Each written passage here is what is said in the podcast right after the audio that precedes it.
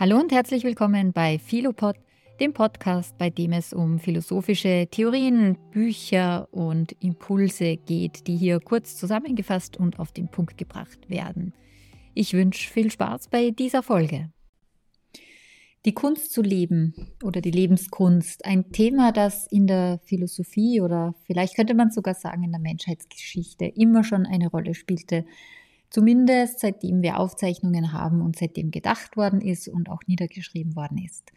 Natürlich ein Thema, das in der Antike auch ähm, ganz wichtig war oder seit der Antike im Grunde. Aber auch heute tatsächlich merkt man und spürt man einen Boom dieses Themas. Man versucht wieder, ähm, sich orientieren zu können oder die Frage beantworten zu können, wie denn Leben gelingen kann. Und deshalb hier ein kurzer Überblick ähm, über die Entwicklung sozusagen des Zugangs äh, zur Lebenskunst oder auch zur Frage des Glücks äh, in der Philosophie in den letzten 2500 Jahren. Äh, klingt jetzt viel größer, als es ist. Es ist gar nicht groß, es wird wirklich nur ein knapper Überblick. Ich möchte einfach nur äh, die Tendenzen aufzeigen, die es gab und vielleicht auch ähm, den jeweiligen Fokus ähm, der ein bisschen geschiftet hat ähm, im Laufe der, der Geschichte. Ähm, interessant ist das Ganze eben, wie gesagt, gerade deshalb, weil heute wieder sehr viel dazu angeboten wird, weil es, ähm, ja, weil es gerade im Bereich zum Beispiel der Selbstsorge sehr aktuell ist, sich mit dem gelingenden Leben auseinanderzusetzen. Und das hat natürlich damit zu tun, dass wir uns auch in einer Krisenzeit befinden. Und das war in der Menschheitsgeschichte immer schon so. Natürlich, wenn es kriselt, dann fragt man sich, okay, wie kann dein Leben nun gelingen, wie kann es gut werden, wie kann ich zufrieden sein, wie kann ich glücklich sein ähm, und so weiter.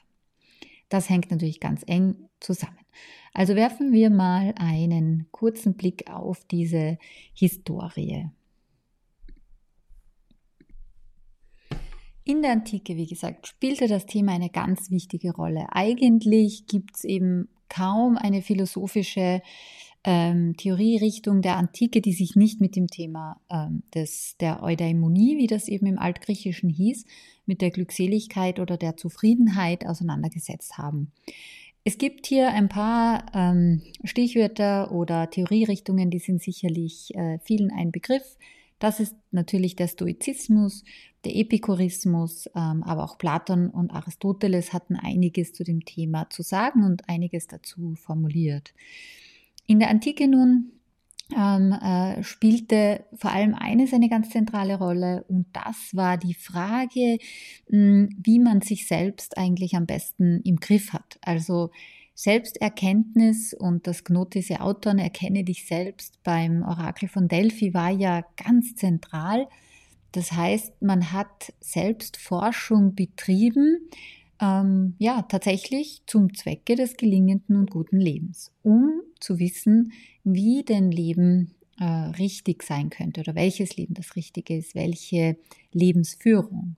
Und die Antworten nun, die es dann in der Antike gab, waren natürlich sehr unterschiedlich. Also hm, man kennt, man kennt wahrscheinlich die Stoa, also ähm, im Stoizismus ähm, stand im Mittelpunkt eben die Selbstbeherrschung, das heißt, mit durch die Vernunft und mittels vernünftiger Orientierung vor allem die Leidenschaften in den Griff zu kriegen, ähm, die Ataraxia, die Gemütsruhe oder Gelassenheit war hier ein ganz, ganz äh, wichtiges Ziel.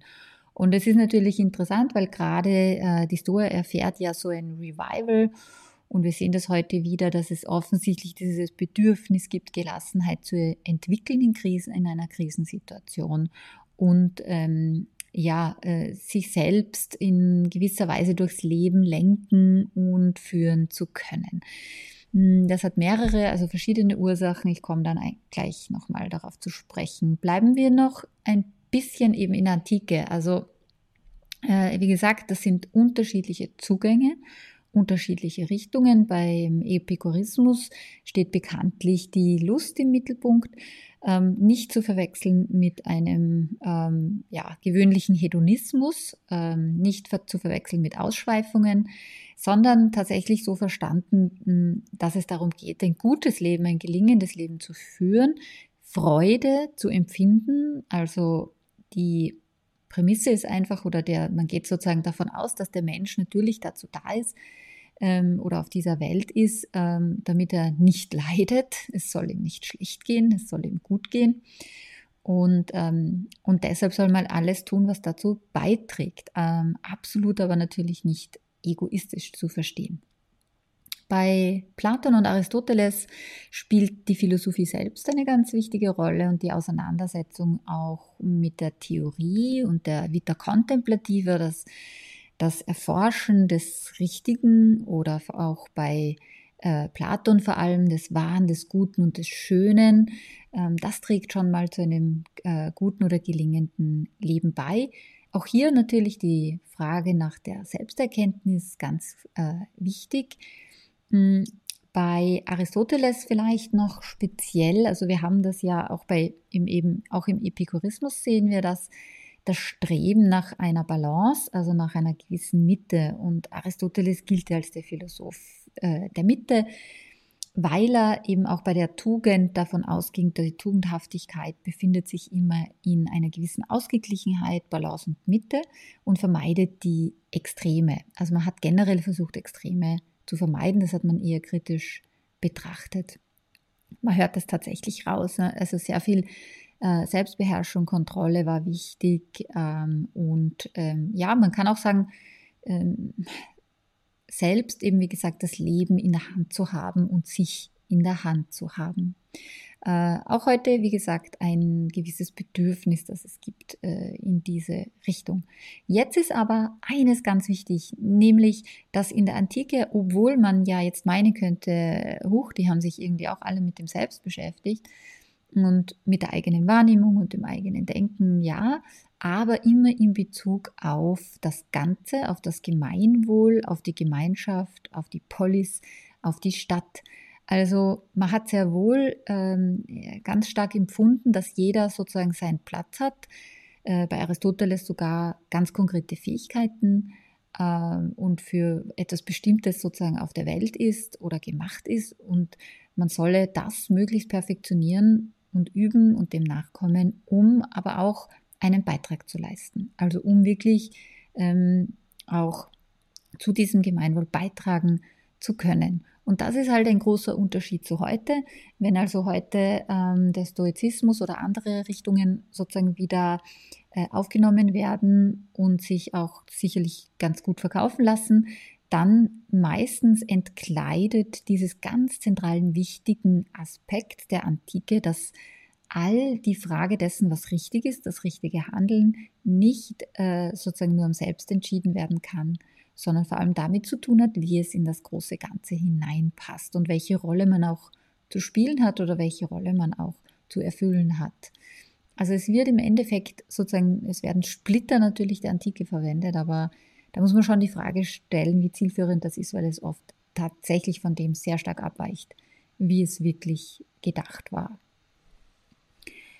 Nun, ähm, in der, im Mittelalter, ich springe dann etwas, weil wir uns ja vor allem mit dem Glücksbegriff auch auseinandersetzen, aber im, ich sage nur kurz, im, im Mittelalter sozusagen ähm, wird ja dann sehr viel, was die Frage nach dem gelingenden oder guten Leben betrifft, auch aufs Jenseits projiziert. Es wird ja sozusagen vieles einfach dann nur als Vorbereitung gesehen ähm, und auch die Frage des Handelns und äh, wie ein Leben zu führen ist sehr an dem ausgerichtet, wie das Glaubenssystem natürlich strukturiert ist und ja, was Gott gewollt ist, was gewünscht ist, was danach kommt und so weiter. Äh, der Glücksbegriff aber ähm, erfährt dann im 18. Jahrhundert eine Wandlung spätestens. Also ähm, am Anfang sozusagen ist es immer noch so, dass der Begriff da ist, auch Glückseligkeit. Ähm, vielleicht nochmal zurück zum Eudaimonia-Begriff, nur ganz kurz aus der Antike. Der ist ja sehr, sehr schwer zu übersetzen, denn in der Antike hat er ja, äh, ja andere, anders als bei uns, für uns heute vielleicht sehr viel zu tun gehabt mit eben der Tugendhaftigkeit, mit dem Handeln, mit der Tätigkeit. Äh, auf jeden Fall nicht als zufällig empfunden. Ja. Also es ist überhaupt schwer natürlich aus seiner Sprache aus einer alten ähm, einen Begriff zu übersetzen. Ich sage das nur so am Rande. Jedenfalls im 18. Jahrhundert dann eben ist der Begriff noch da. Ähm, aber nun, was geschieht ist, er wird subjektiviert. Also man gelangt, es beginnt sozusagen der Individualismus zu keimen und man stellt in Frage, ob es überhaupt möglich ist, ähm, die, Frage nach dem guten, gelingenden Leben äh, allgemein zu beantworten. Man verneint das eher, äh, denn ähm, es geht eben darum, dass die Autonomie nun, man kennt das auch von der Aufklärung äh, des Individuums, viel stärker in den Mittelpunkt rückt und äh, dass wir nun äh, eher sozusagen auf das, auf die, auf das subjektive Empfinden äh, abzielen. Das heißt, das ist ein starker Wandel, den man von der Antike eben dann über die Jahrhunderte auf jeden Fall äh, erkennen kann. Also eine große Skepsis gegenüber den Versuchen, die Idee des Glücks ähm, verallgemeinern zu können. Äh, Immanuel Kant hat das zum Beispiel so ausgedrückt, Glückseligkeit sei die Befriedigung aller unserer Neigungen. Und was man nun hier schon raushört, ist, dass ähm, es mehr um Bedürfnisbefriedigung bei Glück geht und bei der Idee davon ähm, und weniger eben um ein, ein großes allgemeines Verständnis davon, wie sich mein Leben in ein größeres Ganzes einfügt oder welchen Auftrag ich habe und so weiter. Ähm, also es geht um Bedürfnisse und um Neigungen. Äh, John Locke hat das etwas früher schon auch ausgedrückt mit den folgenden Worten. Der Geschmack des Geistes ist wie der des Gaumens verschieden. Also wir hören, die Sinne sind natürlich unterschiedlich, wir nehmen unterschiedlich wahr, empfinden anders, aber ebenso denken wir anders, interpretieren anders. Also auch der Geist folgt sozusagen dem Geschmack. Weiter. Das dürfte auch der Grund sein, warum die Philosophen des Altertums vergeblich danach forschten, ob das Summum bonum im Reichtum, im sinnlichen Genuss, in der Tugend oder in der Kontemplation besteht. Also John Locke sagt eben ganz einfach, es ist subjektiv, wir können es nicht beantworten. Es gibt keine allgemeine Antwort auf das gute Leben äh, und es ist im Endeffekt alles eine Frage des Geschmacks. Ähm, und das gelingt natürlich nur, also warum kann man jetzt sagen, es ist eine Frage des Geschmacks, weil eben Glück nun verstanden wird als Lust oder Freude und das eben ganz individuell empfunden. Wie gesagt, wohingegen in der Antike auf das Ganze des Lebens abgezielt worden ist, ähm, also auch auf die Frage, wenn ich sozusagen am Ende meines Lebens stehe, wer will ich gewesen sein? Also die, dieser Rückblick, wo ich vielleicht eine gewisse Kontinuität erkenne, eine gewisse Balance, eine gewisse Ausgeglichenheit ähm, und natürlich das Erfüllen von wichtigen Aufgaben etc. Diese langfristige Perspektive gerät hier in Bezug auf das Glück eben ähm, aus dem Blick. Es geht eher um das Momenthafte und daher eben sehr individualistisch. Und was jetzt die Folge ist aus dem Ganzen, ist, dass sich Moral und Glück eben voneinander trennen. In der Antike wurde das noch sehr eng miteinander verbunden und eng miteinander gedacht. Also die Idee war ja tatsächlich in der Antike, wenn ich richtig, wenn ich moralisch richtig halt, handle, dann bin ich deshalb glücklich. Heute würden wir sagen, eben, man kann moralisch richtig handeln, aber es macht einen vielleicht sogar unglücklich. Also diese zwei Aspekte werden wirklich voneinander getrennt äh, seit der Moderne ähm, und nicht mehr einen unbedingt notwendigen Zusammenhang gesehen.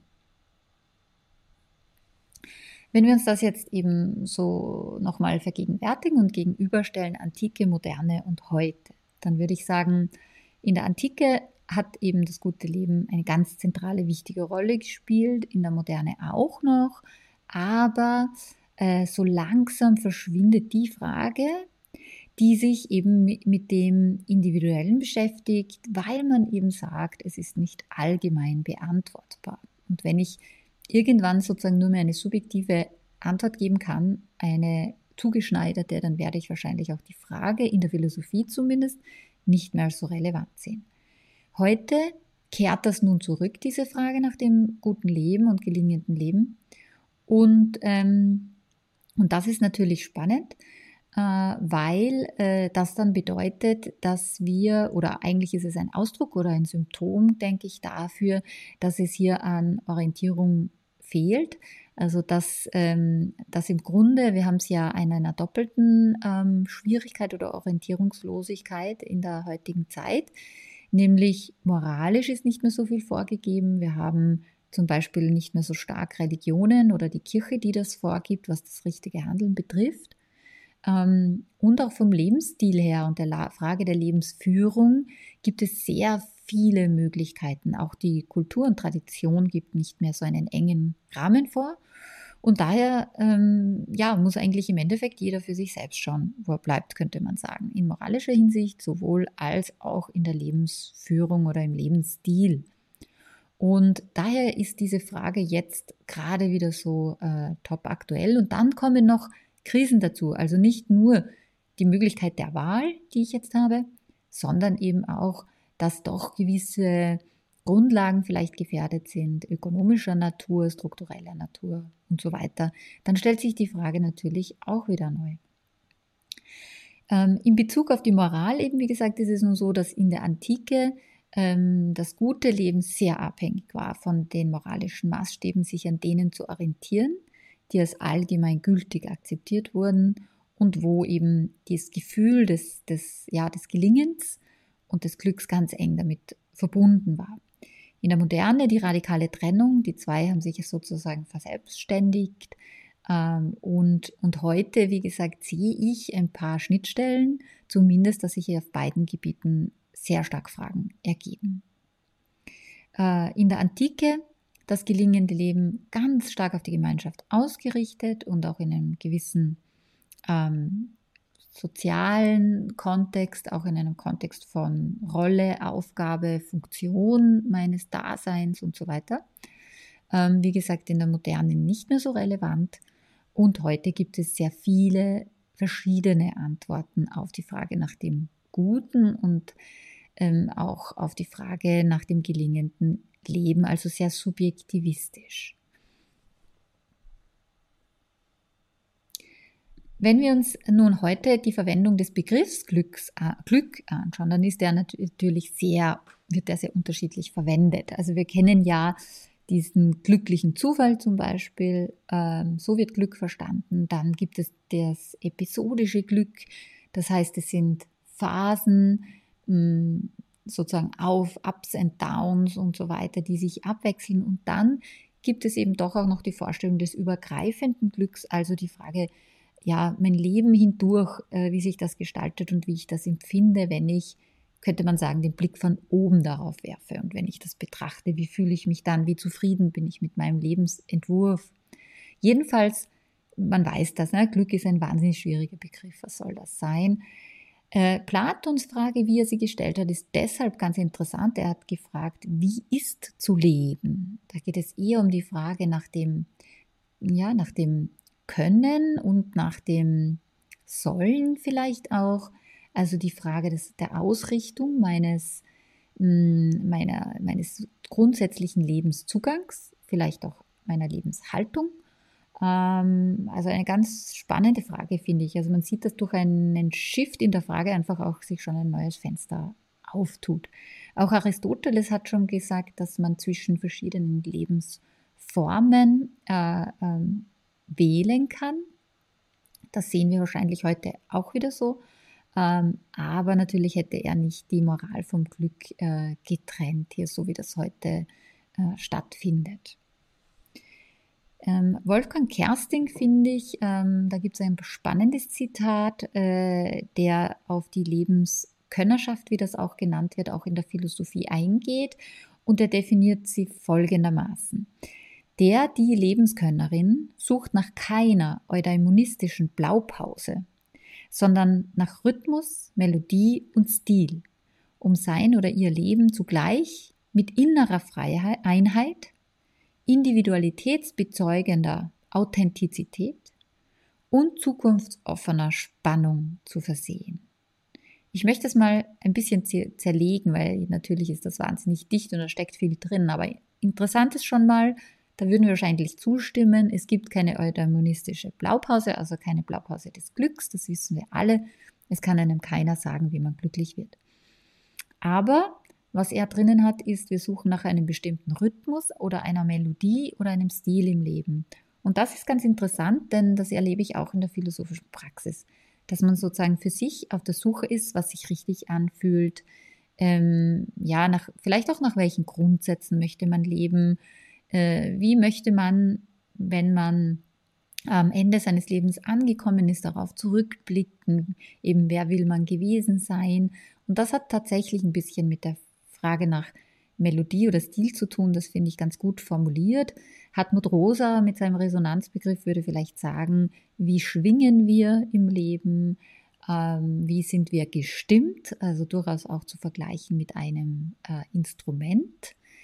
Was ich allerdings sehr kritisch sehe, ist, wenn er sagt, nach innerer Einheit zu suchen.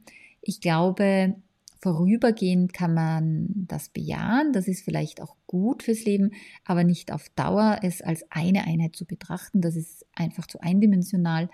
Wir verändern uns stets im Leben, das ist auch ganz wichtig. Wir müssen uns auch Situationen anpassen, Lebensphasen wechseln sich ab. Also wenn man innere Einheit auf den Moment bezieht und, und sozusagen in Frage stellt, äh, fühle ich mich sozusagen gerade, äh, wie soll ich sagen, mit mir selbst einverstanden, dann okay. Aber ähm, als, als sozusagen einmal hergestellt und dann immer so bleibend würde ich es eben nicht unterschreiben. Also da glaube ich, brauchen wir sehr viel Gelassenheit und Flexibilität auch uns selbst gegenüber, ähm, und, um, um mit unseren Veränderungen äh, umgehen zu können, aber sie auch als ein Potenzial zu nutzen. Genauso eben dann die, äh, der Begriff individualitätsbezeugender Authentizität. Auch da teils äh, eine Zustimmung. Ich würde den Begriff lieber verwenden der Wahrhaftigkeit hier. Das heißt, dass äh, wir wollen einfach auch gesehen werden als der, der wir sind.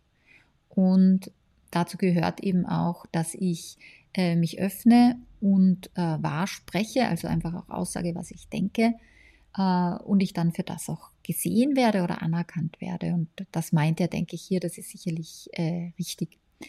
Und zukunftsoffene Spannung finde ich auch einen guten hm, Begriff noch, weil ich denke, dass sehr vieles gelingenden Lebens damit zu tun hat, ob wir gelassen mit der Unmöglichkeit äh, der Prognose umgehen können und mit der Unmöglichkeit zu sagen, wie sich was entwickelt, welche Konsequenzen was haben wird, wie Zukunft sich gestaltet.